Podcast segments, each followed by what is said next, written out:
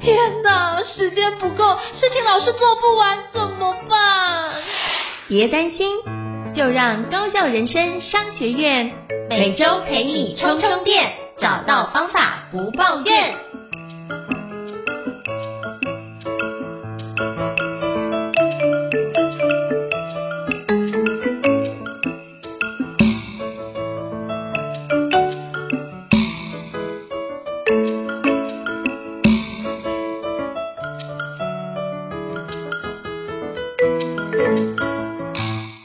家好，我是赵英成，欢迎大家来到高校人生商学院。今天呢，非常荣幸能够邀请到亚太行销数位转型联盟的协会的理事长高端训理事长来跟我们分享。还欢迎一下理事长，Hello，端训老师你好。哎，一晨好，哎，还有大家好，谢谢大家，也谢谢一晨参加这个节目。好，非常谢谢老师啊。我应该说今天是跟偶像见面，因为我知道高端训老师的时候已经非常非常多年，因为从之前老师在广告公司任职，到后来都加入王品集团等等品牌榜，也写的。非常多的著作，目前已经有三本著作。那这几本著作我都有拜读，就觉得真的对我来说说收获满满哦。我相信很多听众可能还不一定认识高端新老师，是不是可以邀请就是高端新理事长跟大家简单做一下自我介绍？嗯，好的，我现在是亚太行销四位转型联盟的理事长，然后呃大家叫我 Simon 就可以了，其实不用客气，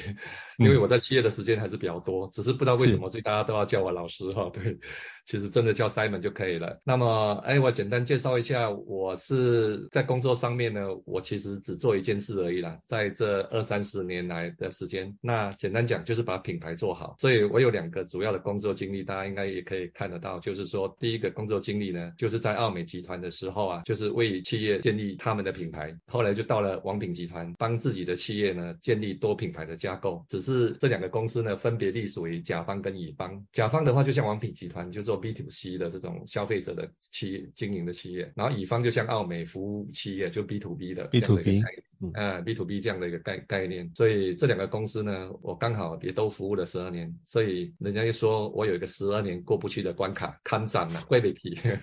哦，所以这这两间企业导致服务的加起来就二十四年，所以就是很多的专业都在那那边啊，就是不管在甲方或乙方都有非常深入的研究，所以老师写的书就觉得非常非常的实用哦。那我觉得这件事大家一定要把这几本书买起来，到时候会把这个老师的三本著作都可以放在我们的这一集 Podcast 的那个资讯栏位里面。那也想请教，就是端俊理事长 Simon 老师啊，那你担任品牌顾问或是从事品牌工作这么多年，怎么会在二零一五年的时候到加州大学的 Irvine 分校去学习大数据科学的研究呢？然后想要把它用在品牌的经营，可不可以跟我们分享一下？这个一个起心动念跟过去的一个小故事。OK，我想大家的心情哈、哦，一定跟我一样，因为在这个大数据的时代呢，很多东西忽然间冒出来啊，然后你就不知道他们是什么东西。对、嗯，那我那时候要去美国进修的时候，是在二零一六年的时候，然后那时候是我在王品集团的呃离开之后，我就下了很大的决心啊，因为服务了十二年要离开是非常不容易的一件事情，已经当到公司的品牌总经理了，所以也跟家人做了。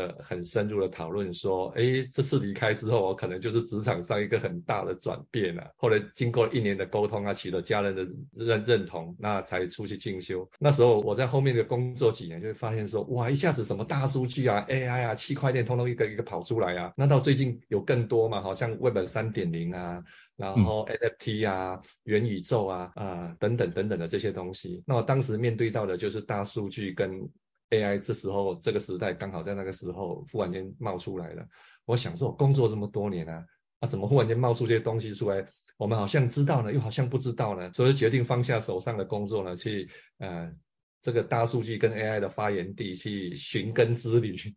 所以就。就很很用力的去搜寻，然后去把英文学得更好，然后就到加州大学去进修大数据预测科学。那我到了那边也蛮有趣的啦，就是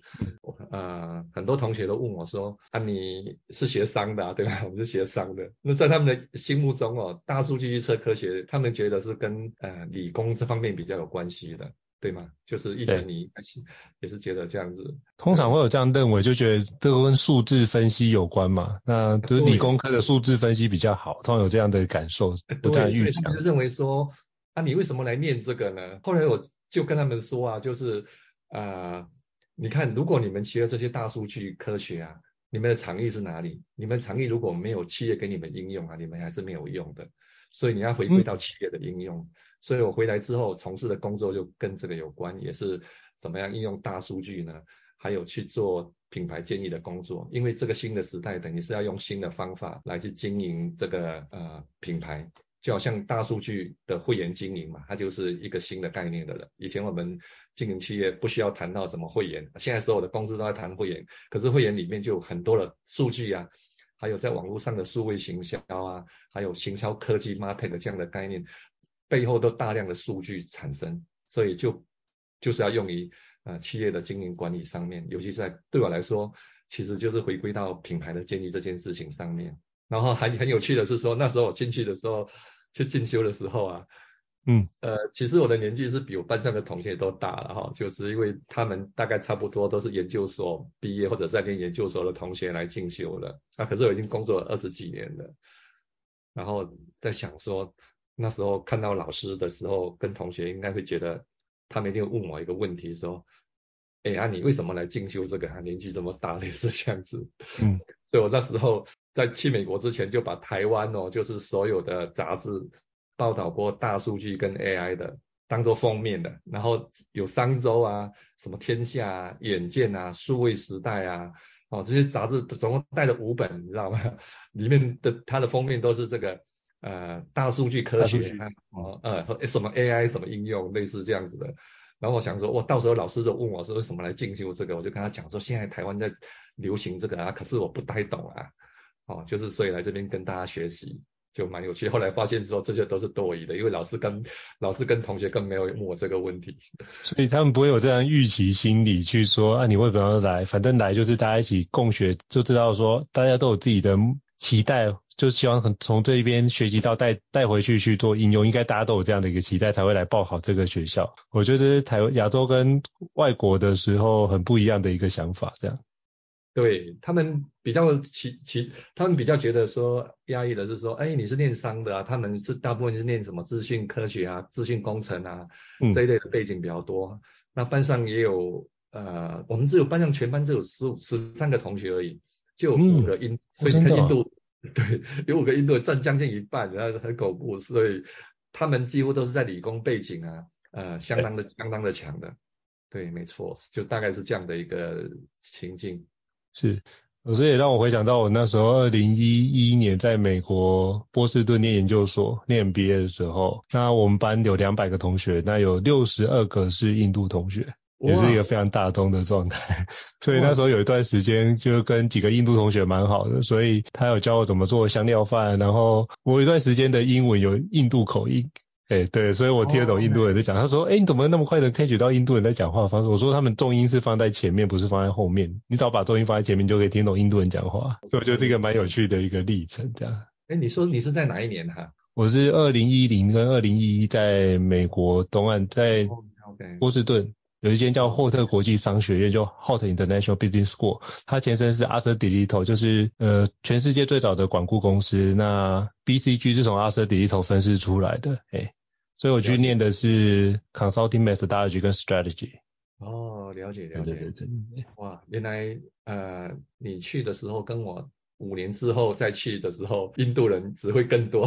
对，只会更多，就听一下比就觉得哇，好像更更多一点了，对对，又更多一点。难怪这个美国的那些科技业的那个 CEO 啊，呃，有可能二分，有可能将近四分之一到三分之一吧，是印度裔的，你知道吗？对。所以他们就非常擅长表达这件事情，然后乔事情都非常好。只要你愿意表达，那华人就比较是闷着头做事，然后做了百分做了一百，可能只讲九十，就比较谦虚的角度。其实这个部分会在呃职场上面，在外国的时候，我觉得有点吃亏。嘿，没错，因为主要是在语言的表达上面没那么流畅哈，结果就不敢多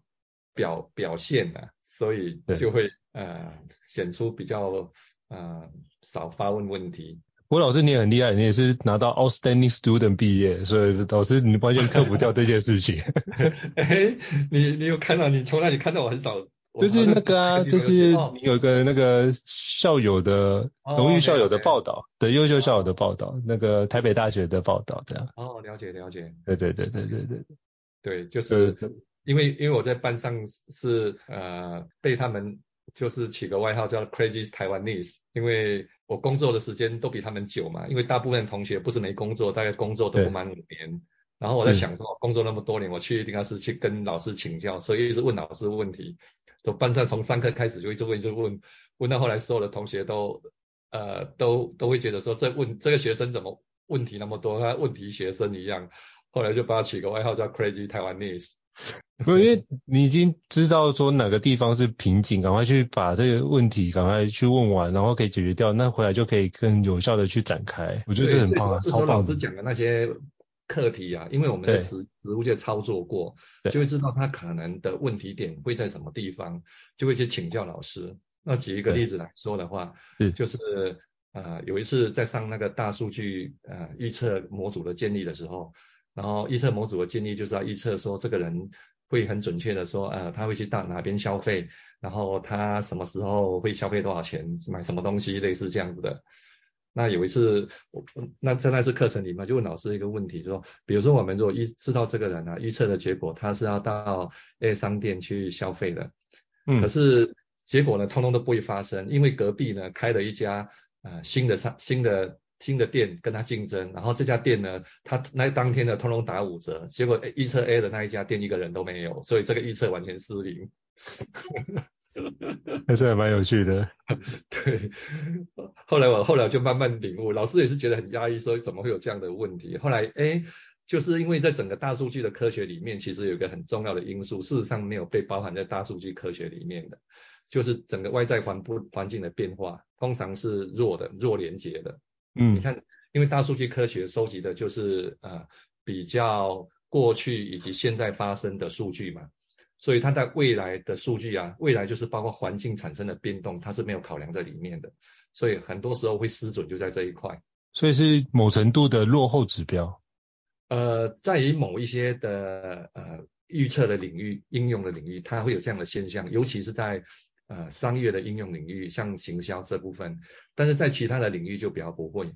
比如，比如，比如说来说，像保健康的领域、教育的领域，因为它的整个环境是相对于稳定的，所以它的准确度，比如说我们要预测说这个病人什么时候住院之后他会出院，哎，那像这个准确度就很高，因为它受到外部的因素其实是很小的，都是在控制的范围之内。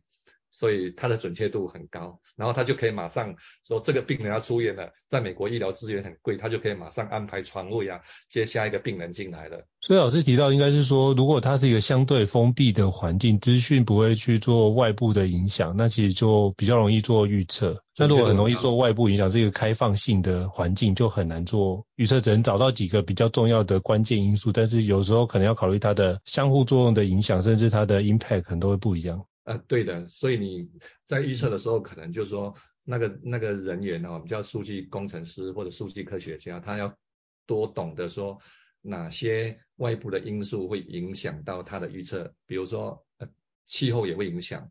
像你你这个刚刚讲的这个例子的话，如果当天下了倾盆大雨或者是台风天，嗯，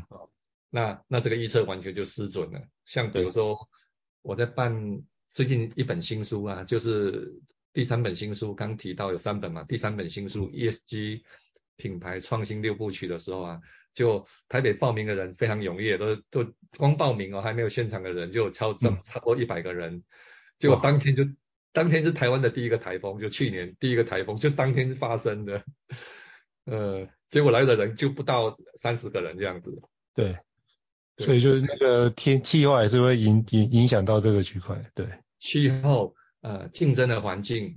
还有呃其他的可能的呃外部影响的因素，要去把它考量进来，这样去给它加做加权，这样的准确度可能会再更精确一点。所以老师用那个部分，其实让让我们知道说，大数据的区块可以要加入外部的环境因素，再做一些修正。我们就是建立模型，把这件事做修正，就可以相对符合我们未来做预测的一个很重要的一个情境的的概念，这样子。是的，没有错。而且要看不同的产业，其实它考量的外部的变数就会不一样。啊，如果通常我们是在企业经营啊，是用在品牌跟行销上面，那很经重要的就是在你的竞争者的判断要非常的清楚。好，了解。那这个也请教就是 Simon 老师哦，那您在国外就不然读书或做研究这段时间，那你应该也看过很多国外的企业在做行销的数位转型，那是不是有一些经典案例可以邀请跟我们分享一个到两个？OK，好，呃，其实企业的数位转型哦，应该是说这十年来啊，几乎。呃，所有的企业都面对到了课题，除了呃原生企业以外，原生企业我指的是说网络科技这种本来的这种思维的领域的行业，但事实上呢，他们也面对到了这样的一个数位转型的困境。那我举例来说，像 Netflix 好了，Netflix 呃，事实上呃，像这个影音串流平台啊，嗯，它一开始并不是数位的，它一开始是我不知道大家有没有看过它的故事，它开始的时候是它的创办人啊。去那个百事达那个租那个录影带，然后就是因为疫情没有还，被罚了十块美金。对，哦、我们哎这这个时代可能只有我们经历过，对不对？现在搞不好比较年轻人他们不知道说借那个 DVD。我们是百事达，百事达，结结果他就被罚了十块美金，他是非常的不开心。嗯，然后他是说我绝对要把你这个企业把你弄垮。那因为他是一个工程师，他就开始写软体。然后写出租的软体，呃，就是把你一年喜欢看的电影呢，全部排名出来。比如说从第一名到第一百个，哦，一百部电影，你先全部排出来。然后每一次寄五部电影给你，那你看完这五部电影呢，再把另外把它寄回来之后，你就会收到另外五部电影，所以你没有使、嗯、使用期限的问题。所以最后你看他隔了差不多十年之后，百事达。呃，应该叫 Blockbuster 嘛，哈，是叫百事达。Blockbuster，对。哎，对，结果就被他，呃，就被他打倒了，就后来宣告破产了。所以我们说，现在绝对不要随便去得罪那种会写 code 的工程师，你知道吗？可是他有时候也不是自己主动去得罪他，只是刚刚好这件事发生了这样子。啊、对，就是让他那个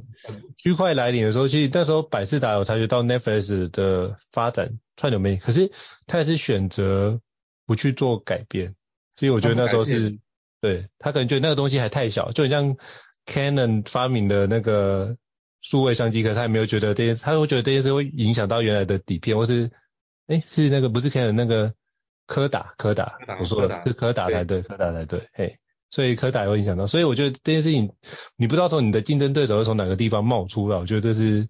未来就是很多东西，不管是讲 VUCA 或讲 Benny 的状况，都会遇到的一个环节。没错啊，他当时就是因为他是既得利益者嘛，就传统的、嗯、呃出出租的 DVD 的既得利益者，所以他只要一改变，影响到他所有的全世界的那种呃门店，影响太大了。那么呃他那时候如果我没有记错的话，他在全球大概有呃六万家的这种出租店，哇，所以对，所以影响非常大，所以他就积极的去改变，但是没有想到说 Netflix 呢后来。呃，不不断的做企业的数位转型，他后来呢，就是在影音开始呃发达之后，他就做了影音串流，然后把他把他的这种呃寄送的方式呢，就改成订阅制，所以从此呢，他就变成完全一家数位转型成功的企业，所以不再呃寄送录影带到你家，这个部门也裁撤了，嗯、所以整个完全是数位化，用订阅制的方式，这时候就是这个 Netflix 成为今天现在最大的影音平台。呃的一个很好的数位转型的案例，像这种转型啊，我们在整个数位转型的过程中，我们把它称成叫做转型 A，就是说转型 A 的意思就是说，你卖的东西呢还是一样的，只是你的方式是不一样的了。就说比如说呃，比如说 Netflix 它原来也是卖影片给你嘛，只是以前的影片承载的是 DVD 嘛，现在影片承载的是串影音串流嘛。所以它卖的东西是一样的。那这种转型，透过数字化的转型，我们叫做呃转型 A 这样的一个概念。那有另外一种转型啊，就是所谓的转型 B 啊。转型 B 的意思就是说，呃，你你本来是毛毛虫啊，后来你变成一只蝴蝶，人家完全认不出来你是原来是做那个生意的了。但是你可能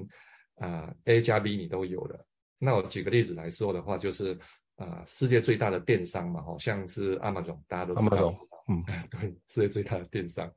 那呃，他本来靠的是什么呢？就是做啊、呃、卖书起家了，后来就卖综合性的电商商品起家，来继继续做这个。但是但是事实上，Amazon 做电商，它的利润事实上非常微薄的了。但是 Amazon 是透过他的这种资本雄厚的力量，他后来转转投资，就是投资他的一个事业叫做 AWS，就是云端。云端。那大家现在都知道 AWS 是什么嘛？哈，AWS 就是现在世界上全球呃最大的呃云端的系统运算的公司。所以那这个呢，虽然占 Amazon 的营收的比例呢呃不高，就是应该大概差不多总营收大概呃百分之十五左右。但是它的利润呢，就在 Amazon 早期是从六成以上哦，那现在可能因为其他的事业体也变大了，现在大概占 Amazon 的营收的呃利润哦，利润哦，大概差不多百分之五十左右。所以也就是说，它转型到这个 AWS 这个领域进来之后，它的整个获利率呃大幅度的增加，所以支撑了 Amazon 后来的股价一直破一兆两兆这样的一个水准。那像 Amazon 本来是做电商起家，它最后卖的是什么？它最后卖的变成是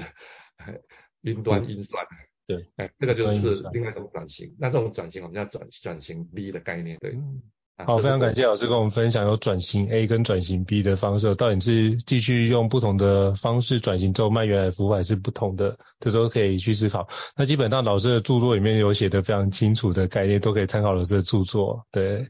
那也想请教老师哦，就是老师这部分看了这么多的内容，那你？请教老师，你觉得台湾企业遇到的转型挑战是什么呢？各位请老师跟我们简述一下。OK，好的。呃，其实我觉得简单讲就是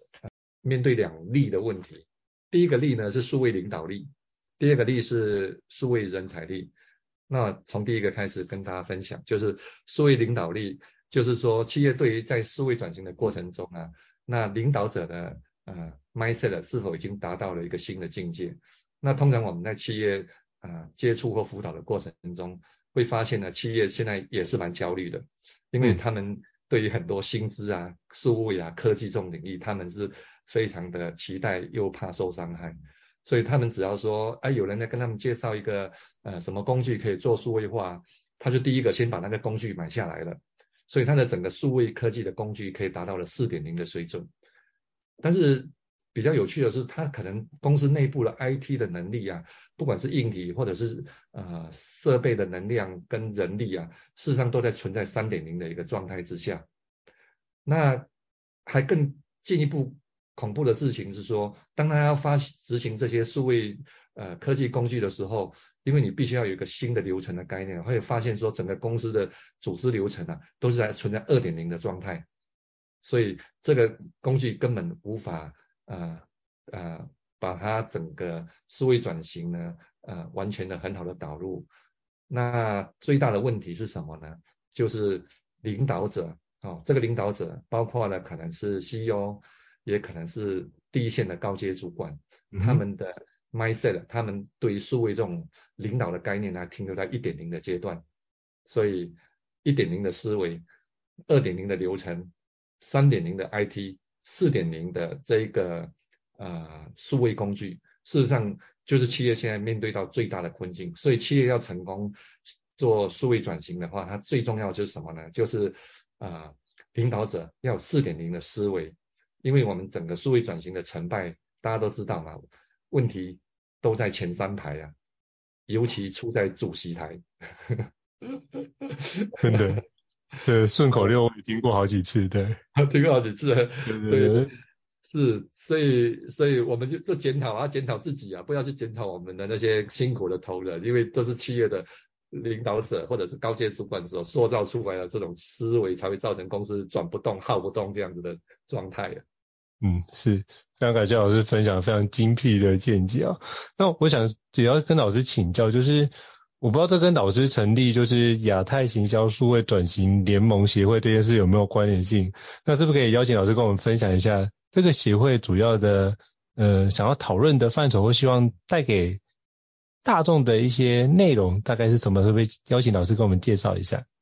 哦，OK，好，在分享这个之前，其实我刚讲的第二个例就是跟我成立这个协会啊，嗯啊是有关系的。我刚讲说第二例就是数位人才力啊。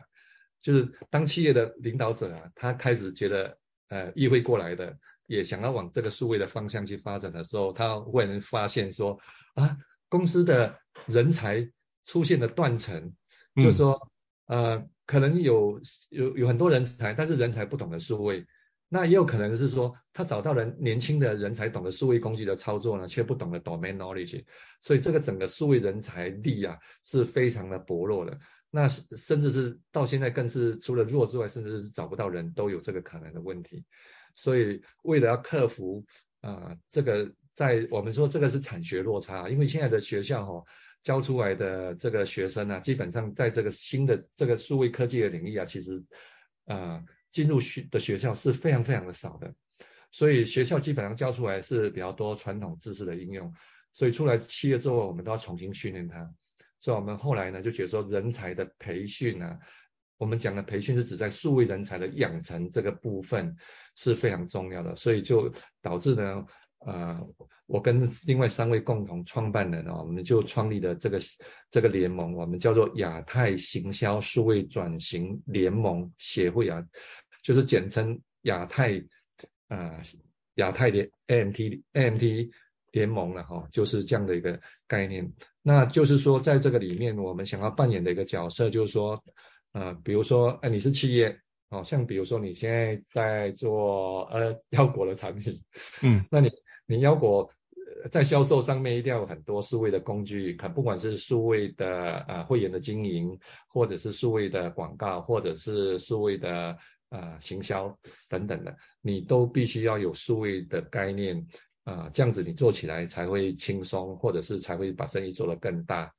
所以所以一方面，所以我们扮演一个平台的角色。让所有的 B to C 的企业，我们是比较 focus 在 B to C 的哈，就是就是针对消费端的这个企业来做这个我们的呃培训跟养成，所以呃让 B to C 的企业呢加入这个平台来学习呢行销科技的薪资，所以我们平台的另外一端呢就是都是一些行销科技的支持伙伴，所以现在现在你知道的像比如说啊。呃像台湾的独角兽 Appear 啊，或者是 MIND 啊，啊，或者是 Nielsen 啊，或者是雅虎啊，或者是什么盛阳 KKFly 啊，这些这些行销科技的领导性的工具啊，他们这些企业行销科技厂商也在我们的这个 AMT 的联盟里面。那我们就是透过呃去举办一些啊、座谈，让他们一方面甲方来分享他们数位转型遇到的。挑战以及他们的案例，然后乙方来分享呢，他们怎么样应用他们的这个科技工具呢，去帮助甲方，大概是一个这样的方式，就是理念上面。是非常感谢老师的介绍，那我听完非常非常的心动，也希望赶快可以跟老师们学习啊。那也想跟老师请教一下，因为最近协会有举办一个就是行销数位转型亚太品牌峰会，那是不是可以邀请老师跟我们分享一下这个峰会的内容？好。刚刚大家听我讲到数位转型，还没有讲到说，没有听到说是行销数位转型，对不对？嗯，是。那大家一定很好奇说，哎，数位转型跟行销数位转型啊，到底呃有什么样的差别？为什么我们要提出是行销数位转型的一个概念？那除了刚刚跟大家分享的，就是我们说转型 A 跟 B 之外啊，事实上企业的转型里面呢，有有。两个很重要的区块啊，第一个区块就是企业内部整个流程的转型，然后比如说呢，人资啊、财务啊、哈、啊管理这些都要去做数位的转型嘛，这叫做外内部的转型。那另外一个呢，转型呢就是外部顾客体验的转型。对，那外部顾客的体验转型就是怎么样？就是呃让顾客在消费的时候呃更更容易。然后呃，沟通更容易达成交易，更容易完成支付，然后留下他的数据。然后那那 MT 联盟呢，我们推动的是企业的外部的转型，我们没有着力在企业的内部流程的转型，我们着力在外部的转型。那外部的转型就是行销数位转型。因为在公司里面呢、啊，不会有人反对哦，就是让生意变好，对吗？对对，不会，绝对不会。对，那公司里面呢，也没有人会反对让顾客更满意，对吧？交易更顺畅，没有人会反对吧？对不对？嗯。所以我们的主张就是说，这个企业的转型要从外部的转型开始。那因为透过外部的转型之后呢，会牵动整个企业内部的转型，对不对？比方说，顾客的数量增加了，那你内部的生产作业要不要赶快转型？内部的人聘用啊，嗯、各种结账的流程速度是要转型，你一定要的。所以我们是由外部驱动整个企业的内部转型，达到全方位的转型这样的概念。这个转型就叫做行销数位转型。那很重要的一点就是这样的一个转型啊，就是第一个它比较呃比较比较容易看到绩效，因为很多企业转型失败是因为公司找了一群人呢、啊、去做数位转型，但是转型出来呢可能是半年一年之后都没有看到结果，结果大家都失去信心跟耐心了，老板就不支持了。可是行销数位转型，你如果做对方向的话，很快你就会看到结果出来的。然后像我最近有帮助一家企业做类似这样的一个动作，就帮他们整合他们所有会员的一个结构之后，就他说他在电商的消费哦是倍数在增加哦，就是倍数，至少是五成以上是绝对没有问题的。那企业看到这个之后，它的信心度就会增加了，所以就是公司的阻力会减少。然后第二个呢是比较容易争取到资源。这就是我们主张，企业应该从外部行销数位转型开始，而不是内部，因为内部你看不到效果，最后很多计划都胎死腹中。嗯、对，那那回到说我们办理这个峰会的目的啊，我们办理峰会的目的就是行销数位转型亚太品牌峰会嘛，哈，所以我们亚太品牌是找到我们找到呢，虽然是在台湾，可是每一个品牌呢，它都是亚太规规规格的，哎，规格的，就是的大品牌来跟。大家分享说他们怎么样做这个数位转型，我觉得这是非常棒，因为我刚刚听老师讲，我就觉得那我想要几本书，第一本就是那个克里斯汀森的创新大师的著作，就是创新的用途理论，基本上就是非常使用的导向，通过使用者的方式把这件事情倒推而回来，我们来做逆向工程，如果让他的体验可以更好，这是很重要。第二是。透过跟客户的对话，用小成功来累积信任，来换取更多的资源，大家可以往下推动。哦，我就觉得这件事是一个很好的一个开始啊！非常感谢老师跟我们分享。那老师可以简单跟我们分享一下，这次的峰会有哪些就是 keynote speaker 或者什么样的一个特色，可以跟我们简单的分享一下吗？好的，那刚刚讲讲到说，我们有邀请了非常多的呃亚太区的大品牌来分享啊、他们的一些经验。那事实上，我们整个峰会是全天的，就是二月三号的全天。那这里面呢，我们邀请的对象是包括了甲方跟乙方，就诚如我刚刚结合的一个概念，有甲方跟乙方。所以，呃，在甲方的部分呢，我们邀请了五家呢非常具代表性的企业。第一家就是大家一定非常熟悉，就是诶 Momo 嘛哈，现在全台湾最大的购物电商平台，对它的。呃，总经理古元宏总经理来跟我们分享，哦，就是他如何打造这个用大数据呢，打造这个完美的购物体验。然后第二个呢，就是第二家我们请到了台湾大哥大呃的商务长，就是呃林东敏商务长来跟我们分享，就是怎么样应用呃科技数位科技啊，哦，就是来帮助企业提供更多的呃数位转型上的支持，嗯，然后。再来第三家，我们请到也是跟他息息相关的，就是说，如果你有接触他，你应该是可以多去了解他，因为他我觉得他做得非常成功哈，就星光三月的数位发展部的黄应之副总经理来跟大家分享，因为星光三月基本上这个公司是相当低调的，对，然后我们是花了各种的努力才请到这几位演讲者，然后再来就是小米。就是我们也从对岸请到了小米的互联网的熊燕总经理来跟我们分享，他们如果用大数据来打造整个互联网的生态圈。然后最后一家就是 B to C 的甲方企业是家乐福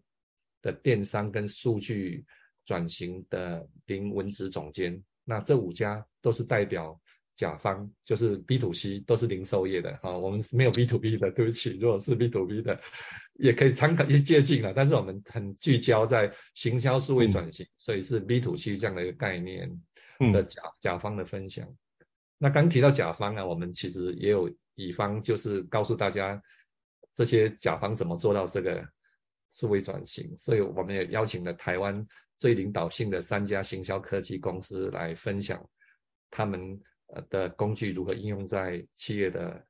领域上面。那包括第一家就是 Appear 的李志杰副总经理，然后第二家雅虎的方世明资深总监，还有 Nine 的陈文琪副总经理。那后来发现念完这七个七个公司之后，每个公司都跟我们生活息息相关，对吗？真的，真的。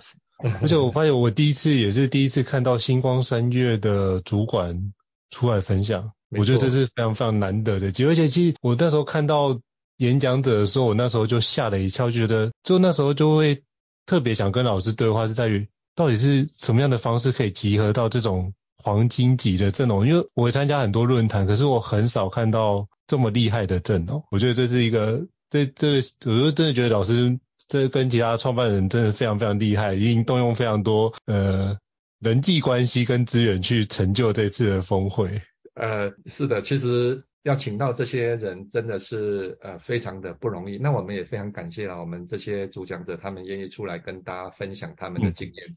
让大家接近跟学习了。那其实就像那个呃应成讲的啊，我们动用了所有的，我们把好朋友所有的好朋友都出卖了，然后邀请到他们。因为有一个理论叫做六度连结，六度连结，看那么多书应该知道了哈。就你透过六个人的关系啊，就可以找到你想要的那个人。那比如说，呃，以前面两家就是某某总经理跟台科大的商务长，事实上，呃，我就是把我的好朋友出卖了，然后请他锲而不舍的。啊、呃，去跟我联络，然后再来就是星光三月这一位，我就认识另外一位相关企业的主管，然后每天都骚扰骚扰他，呵呵来来回回很多次之后才有这个结果，所以我觉得说真的是非常不容易，所以嗯，所以呃，我们一年也我们也两年才办一次峰会而已，未来也差不多是这样子，嗯，就我们一办一定要让大家觉得说。